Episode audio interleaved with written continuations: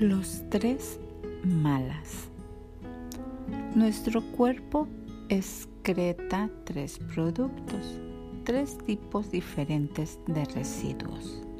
Estos, a pesar de su traducción poco acertada de desperdicios, juegan un papel importante en el organismo.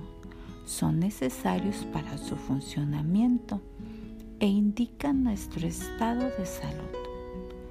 Estos tres productos consisten en material sólido, las heces, y dos materiales líquidos, la orina y el sudor.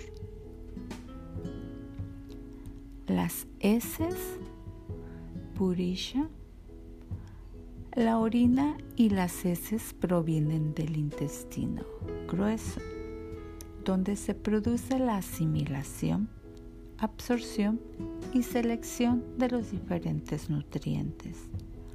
Los residuos sólidos producidos se transportan al recto en forma de heces para su eliminación.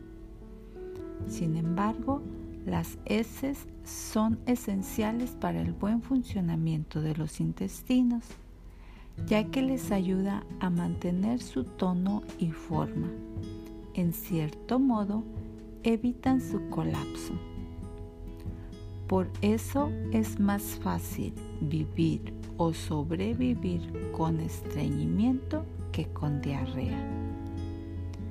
Esta incluso puede ser mortal si dura demasiado tiempo, mientras que el estreñimiento puede mantenerse durante un periodo de tiempo mucho más largo, a veces hasta años. La orina o mutra. Las partes líquidas restantes se transportan a los riñones para su filtración y los residuos se transportan en forma de orina a la vejiga. Este mala es esencial para mantener el volumen sanguíneo y una buena presión arterial, por lo cual es importante asegurar la producción correcta. Para hacer esto debemos tener una buena hidratación una dieta saludable y un excelente estado físico y mental.